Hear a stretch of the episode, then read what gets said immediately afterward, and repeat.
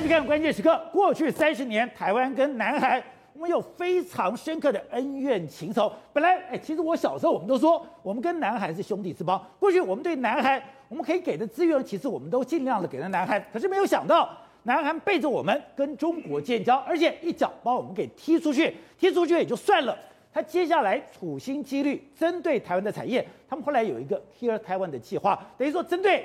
我们的 HTC 针对我们的面板，针对我们的 d r a 一个一个的去狙杀，而最想狙杀的就是我们的台积电。所以当时三星有一个惊奇男计划，就是他要大量的一个投资，以台积电为目标，要把台积电彻底的给摧毁。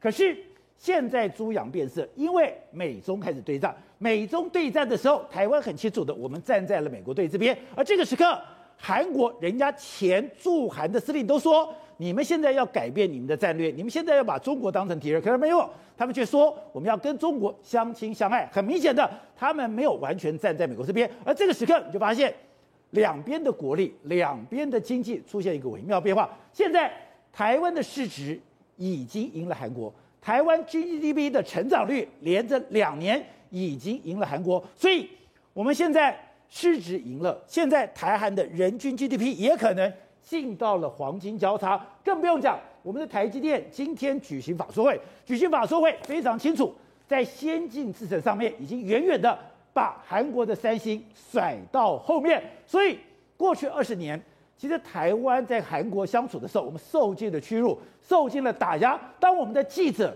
去问韩国的官员说：“哎，亚洲四小龙，他们说以后没有亚洲四小龙的事情，不要再把南韩跟台湾并列并驾来谈论。”现在可能是台湾认为，我们不但可以超越你，而且可以把你甩得越来越远。好，这这段里面有两位来宾加入讨论。第一位是资深媒体人黄创创，你好，大家好。好，第二位是胸腔内科的医师何建辉，宝杰哥好，大家好。So，是我们刚刚谈的就是今天台积电举行法说会，对，台积电的法说会非常清楚，是哎。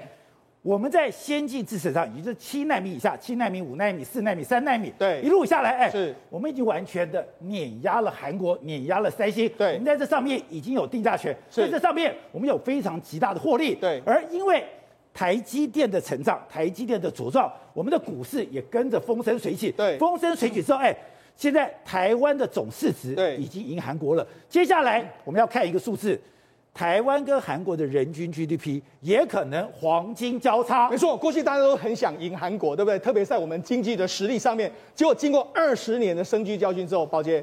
这今今明年呢，将是我们台湾全面碾压韩国的时间。全面为什么全面碾压？我们看，这是人均的这个 GDP，人均 GDP 来说的话，大概约莫在两千零三年之后呢。韩国正式蓝色是韩国这条线，韩国正式赢过台湾之后，哦、它有一段时间在两千零八零九年差异非常大，因为当时韩国在主导一个 Kill Taiwan 的这个动作，一直不断的杀杀杀杀了台湾。你看，他们经济成长率往上升，台湾是往下跌的一个情形、啊。也就是在那个时候，针对我们的 HTC，针对我的面板，针对我们的。第二就是我们的两兆双星，对，当时全面居上。好，那你看这几年的时候还是持续维持一个相当宽的这个差距。可是你们要注意，这几年说突然往上拉，拉得非常近，甚至啊，人均 GDP 的话，在二零二三年、明年或者后年，台湾有可能会再再次反转赢过韩国。那重要重点在什么？重点你有没有注意到，从二零一八一九年开始是什么时间？因为中美在打贸易战，中美一打贸易战之后，我们挺在中国的美国这一边，中韩国跑到中国那一边，出现了一个致命性的大逆转的时候，就导致台湾有可能会出现逆转。所以在这三年的这个 GDP 里面，台湾已经连续三年都碾压韩国。那除了三年碾压韩国之外，那还有一个非常特别的，台股的总市值在去年年底之后赢过韩国。宝杰，那我们的经赢过韩国，我们的经济规模比韩国小，可是我们的股票市值我们赢过韩国，甚至啊，台湾去年台湾跟韩国是去年被亚洲股市卖的最凶的，可是台湾是挺住，韩国是没有挺住。再来，我们再从最大的企业来说啦，三台积电也是完全的碾压三星。我在这边可以跟大家讲，今天晚上因为台积电的法说会结束之后，消息算是不错，今天晚上搞不好台积电会第一次登上全世界。半导体霸主的地位就在今天晚上，因为它的消息实在太好，所以这么多利多就告诉你，我们在产业碾压韩国，我们在股这个这个 GDP 成长碾压韩国，我们在股票市场碾压韩国，所以未来几年的时间将是台湾引领领四小龙的时间重新来到。所以说，从今天的法说会可以看出来，它跟三星的差距越拉越远了吗？没错，我们讲台积电三纳米的客户比预期多，请问现在这个三星的三纳米的客户没有没有三纳米的客户？另外一个美光未来搞不好也跟台积电合作，我们要主导一个所谓 Kill Samsung，搞不好是由台积电来主导，所以这个过去二十年的风，现在完全吹起一个不一样的调，所以现在开始猪羊变色。对，刚刚我们讲到的，当时韩国为什么大家会那么愤怒？哎。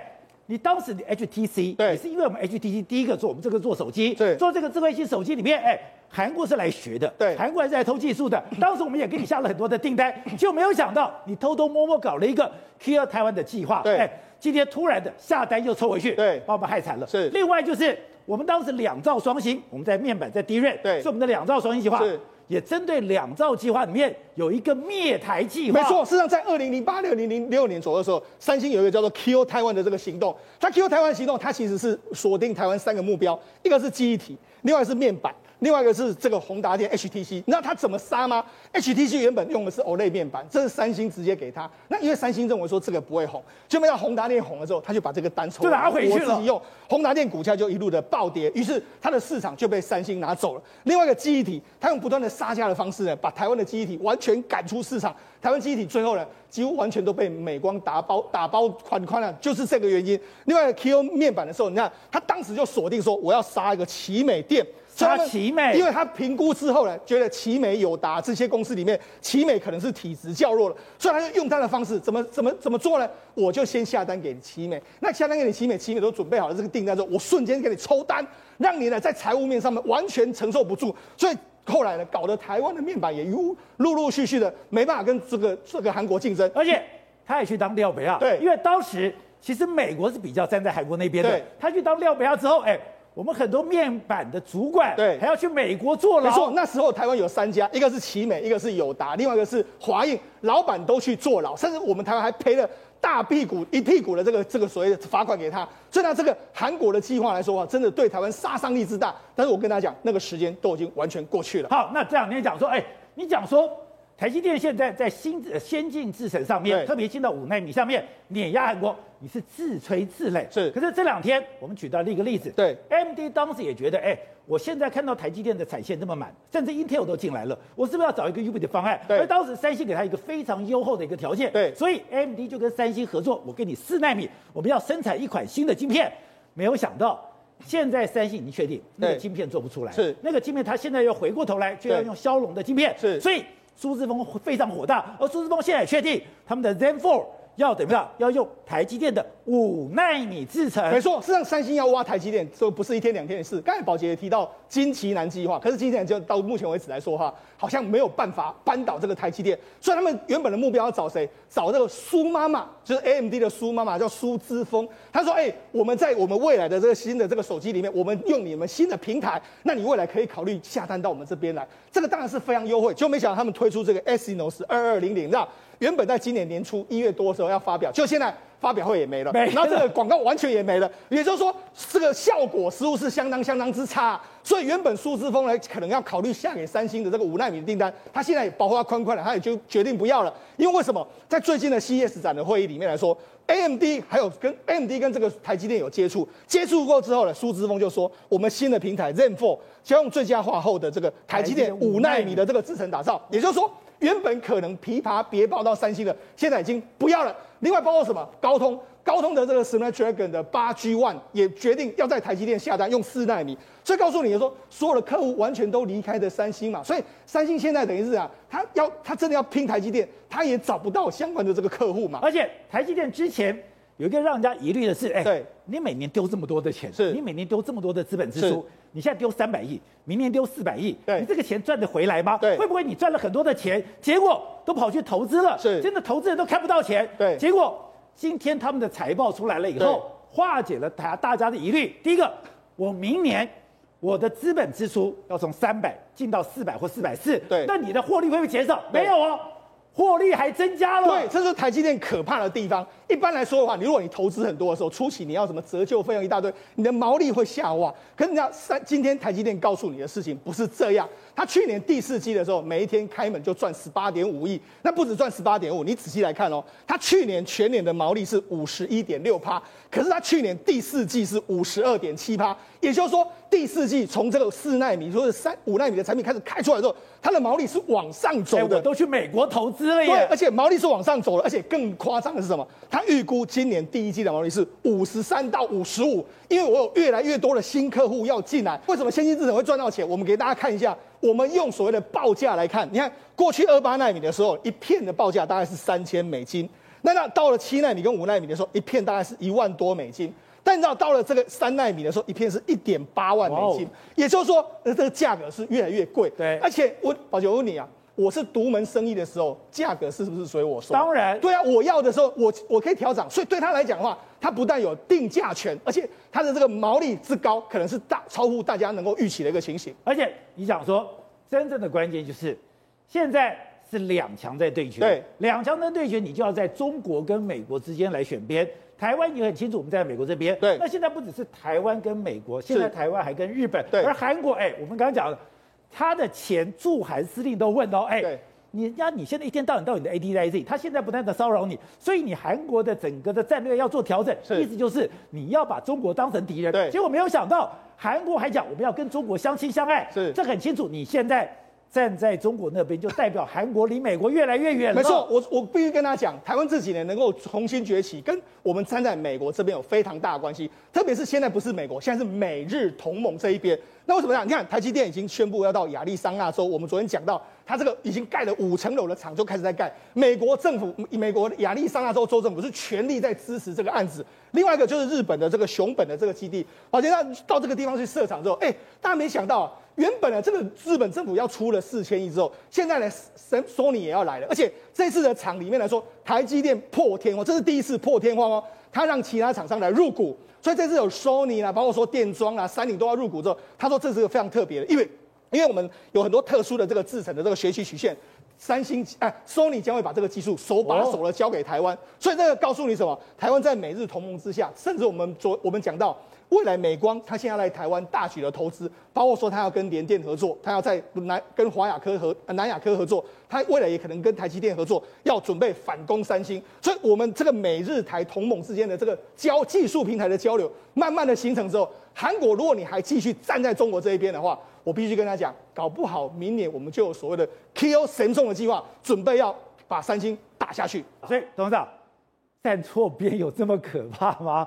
现在。韩国因为不断的表错态，它真的离美国越来越远吗？而且美国越来越远的时候，台湾、日本、美国的这样的一个结盟，真的会在这个最尖端半导体上面把韩国给踢出去？没有，不，它没有机会吗？世界已经改变了，改变了。二零一九年的三月三十一号，文在寅去访问三星，你记不记得这个事？对，他们发了一个新闻稿，三星准备在未来五年内投资一千亿美金。要做什么东西？做两项主要产品，第一项就是晶圆代工，是要打谁？打台积电。台积电。第二项是做什么？做 IC 设计啊？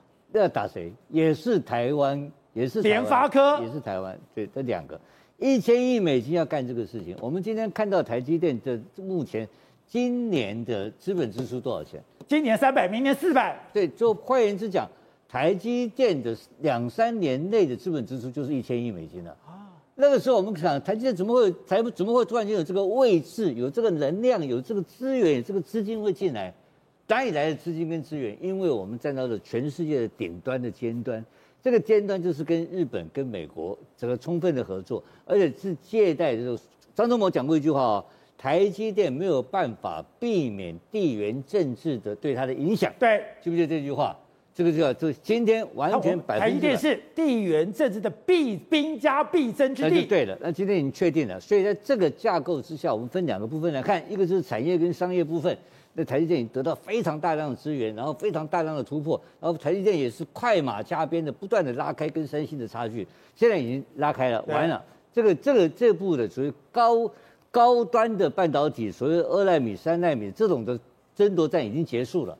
台积电已经稳坐领先地位，不，这个已经没有机。为什么？因为市场占有率到这边来了。第二个，全世界的 IC 设计百分之五十的企业是美国公司哦，百分之三十二十五到三十之间是由台湾跟大陆公司掌握。台湾现在目前来讲的话，我估计我没有数据，对，但是我认为是在领先，在成长中，是在领先。我们已经领先中国大陆了，因为什么？因为市场，因为市场，因为美国市场在美国，美国主导嘛，美国主导一切嘛，所以 IC 设计是美国主导。那台湾份份额一定会增加。那你这里面没有没有谈没有人谈到韩国，韩国是很弱的，所以韩国在这个部分来讲的话，又再掉一层。那或那为什么什么事情发生了？就很简单一件事情。就这个美军前总司令讲的一句话嘛，他说你要跟中国把中国当假想敌嘛。可是国你要看到韩国国防部怎么讲的，喊南韩要跟中国亲密相处。还有上面这句话更恶劣，美韩联合作战计划主要是针对北韩，不了解为什么艾布兰要这么说，这个话叫什么？这个话叫增效哎嘛，哎。你我当然，美军有三万部队驻守南韩是打谁啊？如果打北韩，当然是打中国。你你南韩心里明明明有数，故意装蒜，对，故意装糊涂，假装糊涂嘛。所以他们做了选边，他做的选边的情况之下，所以你弟说，前驻韩的美军司令罗伯特·艾布兰，他是讲我跟你最后通牒。我讲这句话的意思，就叫你南韩表态，就你南韩。你这时候的表态是，你还要跟中国相亲相爱，那美国就死心了。那当然不客气了嘛。所以这个在，所以你我们刚刚前面谈的半导体那个是叫做结果，那原因就是地缘政治，地缘政治结果他也选边了，他也选择要跟想要在美中之间玩的一个跷跷板的角色。这个有没有空间？没有，不可能给他空间嘛。那是韩国不知道吗？韩国韩国没有办法。因为他面临到北韩的统一的困扰，这个是他一个民族大义的问题，这是他整个他要求生存的一个可能的途径。他们的路线已经走这，已经往这个方向走了，他回不了头了嘛。你说在文在寅的时代是回不了头的，因为他不可能打，他不愿意跟中国作战嘛。韩南韩的部队不愿意跟中国解放军打仗，这是个简单的现实。是这样吗？那日本的日本的自卫队愿不愿意跟解放军要跟中国打仗？想死了嘛。再干一场，日本人又恢复到说大日本国的嘛荣光啊！对，在日本和韩国在这个事情态度上面完全是相反的。我需要跟解放军交朋友，我需要跟北韩统一，我要友好，所以他对萨德是排斥的。这是地缘政治的结构问题，他没有办法，所以他们的阳光政策一直往那个那个方向去走嘛。可是日本不一样，日本说你我一定要要一定要干你，亚洲老大就是我跟美国当老大。霸权之争嘛，哦，那、啊、这个霸权之争说南韩怎么会有空间？没有，没有空间了嘛，所以南韩的产业也必须要被丢包，这个因果关系很。对，因为刚刚讲到的，你现在不是朋友，你就是敌人。你如果不是朋友，不是我相信的，我就不可能把好的技术这些东西跟你互惠了。美国川普时代里面，他的国家安全顾问写的一本书里面，哎，我看了那本书，我不觉得有谈到。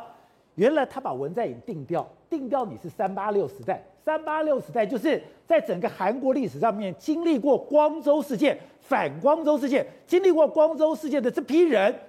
是最讨厌美国的这批人，我已经把你定掉了。你知道文在寅本身的出身，他爸爸妈妈是从哪里来的？你知道吗？他是脱北者。脱北者，而是哪？是从哪里？是平津湖战役的一些当时的俘虏逃出来的，啊、是美军保护了几千个俘虏。俘虏，你记不记得？他是平津湖战役过来的。他就是平津湖战役上的逃亡的父母亲带着他逃亡出来，然后他到南海出生，然后做工，从小没有饭吃，然后过了非常悲痛悲苦的生活。然后从小就生活的非常，所以他对美国人是基本上是讨厌的。你要知道吗？他们对这个这个阶级仇恨跟光州的民族的问题很复杂的一个因素，所以他们他基本上是北韩的血统。哦，他的基本上是北韩血统，所以他对统一这个梦想是他人生的一个理想嘛。所以这个有很多复杂的背景，但这个政府或者未来的南韩政府的。他没有办法当亚洲老大是事实，他也不愿意当日本的老二，这是事实，所以他要走自己的一条路。那这条路走下去的结果，不就把自己走死了吗？呃，不敢讲，但是我觉得在半导体是走死了。好，创下刚才讲的这个世界上，嗯，没有偶然的事情。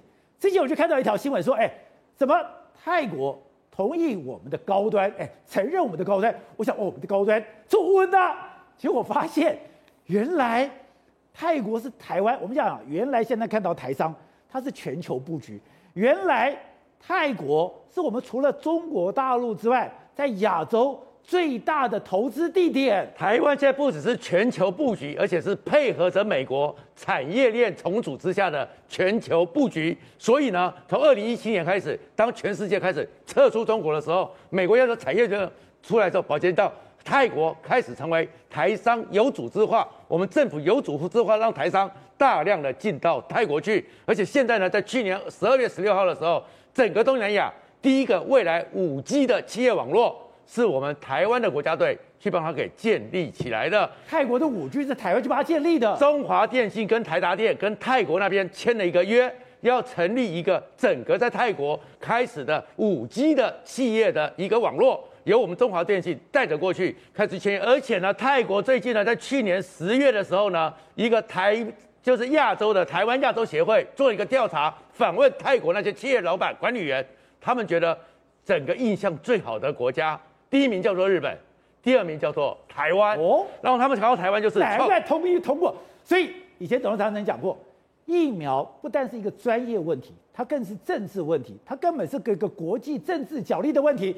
印尼会承认我们，因为我们有用了很多的印尼的移工。今天泰国是，他承认我们是，我们有很多的投资，那是国力的展现。我们有很多投资，而且他们认为说看到台湾，他们就想到了几个字：创新、高科技、和善，中小企业会帮他们。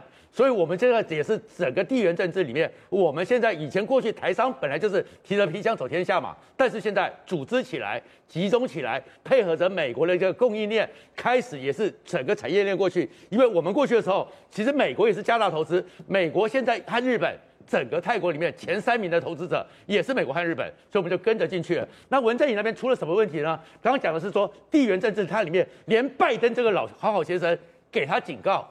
他都不知道。警告。去年的时候，联合国大会的时候，文在寅和拜登两个人都有去参加联合国大会，座位也不远。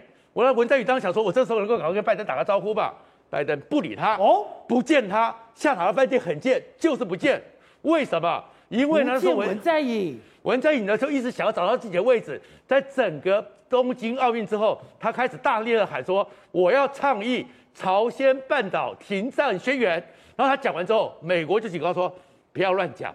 结果呢，中国的外交部出来说我们也支持。那文在寅呢还到处讲说我要倡议这个。因为要特别解释，当你这个停战宣言真的确定了，就像昨天吴董讲的，那美军就要撤出南韩了。美军就要撤出，所以艾布兰讲讲话的时候他就不讲话嘛。所以那最后是连拜登这样一个好好先生都是拒绝见了。文在寅还不知道，所以现在美国就教训他。美国在去年四月的时候，跟着日本成立了所谓半导体联盟，台湾拉进去，韩国完全没有你的角色。半导体联盟没有韩国，没有韩国啊，那本来就是台湾和日本嘛。而且他们这个半导体联盟是什么？里面目的是要取消对某个特定地区它的一个依赖，而且要阻止中国“十四五”的落成。最重要是，未来这些半导体联盟不只是生产上领先，分配上，不管是电动车。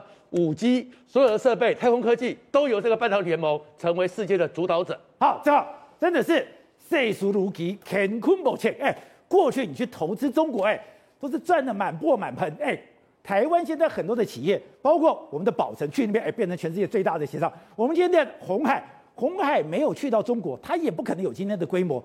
可是当风变的时候，还留在中国。可能就惨了。最明显的就是福斯跟所谓的 Toyota 丰田呐、啊。那时候状况是讲，一九八五年中国改革开放，对不对？他那个时候其实哦是先找 Toyota 来投资中国的、哦。他说，Toyota 你投资投资中国的话，我给你广大的市场，但是请你技术啊、人才等等要帮中国培训。我要人，对，我要技术。Toyota 说 No No No 不要。结果呢，回头中国就去找了福斯。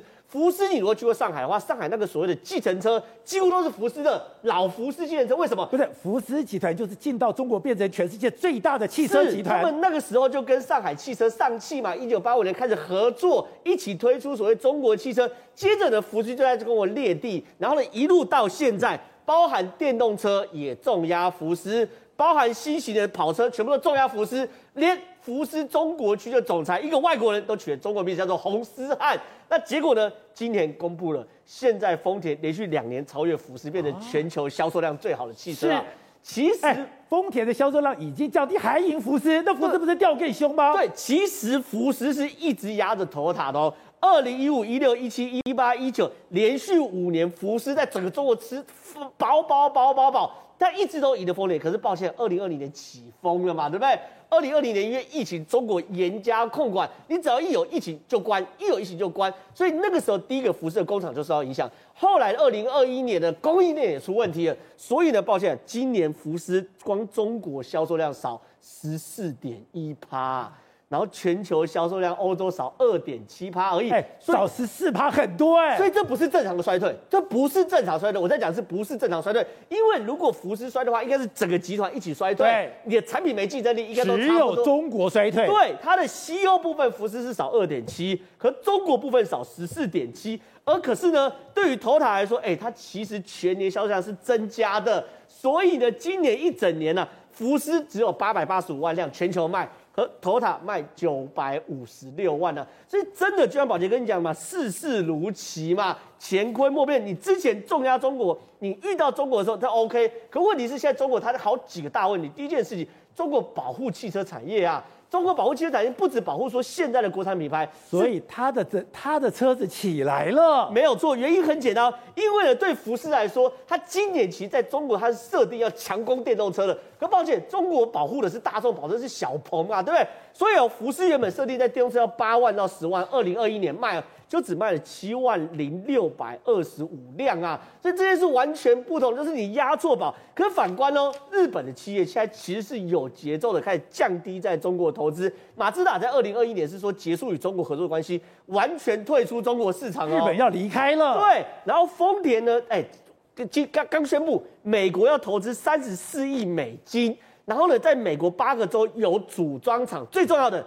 投资电池厂，你看一个车厂电池厂投资在哪里？那个地方就是未来电动车发展部分。但是福斯刚好说了，我要在安徽合肥设电池工厂，所以福斯还是重压中国。所以对于中国来说，确实过去是有非常非常大的利润，而且市场的，因为中国众多因素嘛，少子化。然后内需变低，然后经济成长率不够，然后呢，习近平那些政策说关就关，然后政策一一政策变来变去，然后保护自己中国车企的时候，确实福斯现在吃到苦果了。快点，你先把我们找来这张图，这张图就可以看到现在各个国家里面，哎，整个半导体的市占率了。对，而且你知道吗？它其实大概去分一下，就最左边的那个是记忆体，你可以发现，就是说在记忆体这个领域里面，确实韩国它还有一个还蛮大的一个份额，但是另外一个是谁？是日本，另外一个再来，接下来就是台湾跟美国。那这边是唯一，你看其他右边，包括十纳米以下，十到二十二纳米，二十八纳米到四十五纳米，其他的这一些领域里面，韩国几乎已经都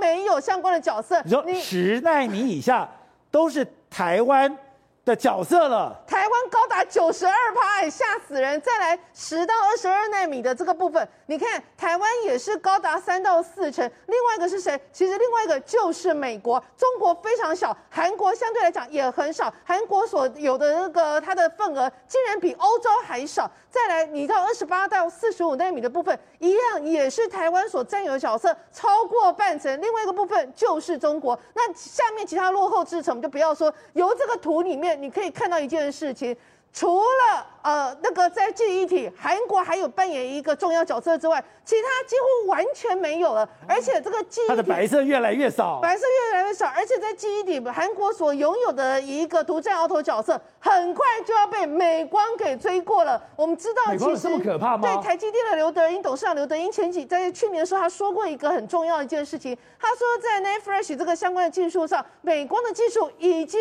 要追赶超过三星了。而美光现在在唯一缺的是什么？就是在产能。产能部分，它还是在这个有点落后的，但是南科这个部分已经要在台湾这边持续扩大，而且美光自己也要在台湾苗栗这边斥资大概好几两千亿还三千亿，持续的扩大它的产能。所以一旦美光跟南科这边携手，把这个产能超越到呃三星的话，其实三那个美光要超越三星是指日可待这件事情。而在这个整个大布局里面，现在在半导体的这样的一个聚落里面，三星最强就是 DRAM 跟 NAND Flash。对。对如果这两个都被美光取代了，那它还剩下什么？几乎就没有。所以我刚才提到，就是说，在美日台三方的一个联联手的角力之下，韩国可以扮演的角色越来越少。那其实，在记忆体，美光可以追赶超越三星，台塑集团扮演很大的角色。我们都知道，那时候在二零一一一二年的时候，台塑集团是割骨疗亲，的就是除了要四宝全部挹注南科可以活持续活下去之外，南亚科哈，南亚科可以持续活下去之外，他做一个非常重大的决策，他们借钱给美光去吃下他们相关的一个产权，等于是你被炒完温早给我个救急，这个这个是很不寻常一件事情。在那个过程里面，其实我有问过台那个台塑集团的呃王文渊总裁，我问他说，你为什么要做这件事？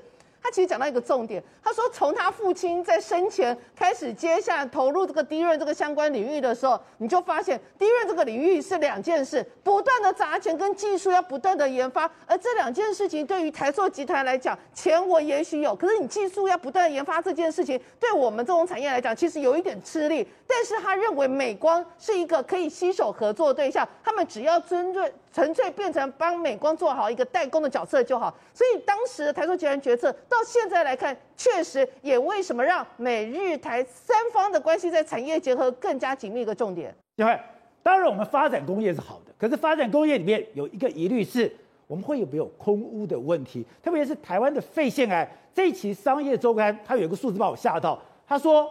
高屏地区的肺腺癌的比例，竟然是北部地区的十五倍，哎，不是百分之十五哦，多了十五倍。而且他们拍了一张照片，这一张照片是同一天在元旦拍的，这是台北的天空，这是高雄的天空，这是台中的天空。他说，越往南部 PM 二点五越高，越往南部臭氧的比例越高，越往南部，哎。